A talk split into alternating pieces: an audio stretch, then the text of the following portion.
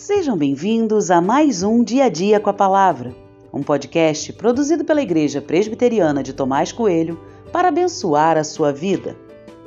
O título de hoje é Você é indiferente? E tem por base o texto de 1 Samuel 2, 22, que diz: Eli já era muito velho e ouvia tudo o que os seus filhos faziam a todo Israel e de como se deitavam com as mulheres que serviam à porta da tenda do encontro. É interessante perceber na leitura do texto bíblico uma alternância entre os personagens. O texto vinha falando de Samuel quando de repente um alerta foi dado aos filhos de Eli sobre os seus pecados. Capítulos 2, 12.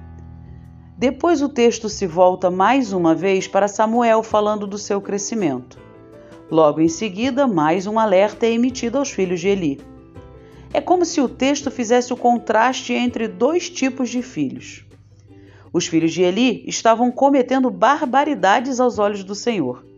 Primeiro, eles estavam tomando parte dos sacrifícios para eles, e se as pessoas não dessem, eles tomavam. Em segundo lugar, o texto diz que eles eram imorais, mantendo relacionamento sexual com várias mulheres, dando mau testemunho e levando pessoas a caírem no mesmo erro. Nos dois alertas dados, não se ouve a voz dos filhos de Eli. Eles não respondem, não se arrependem. Parece que são indiferentes.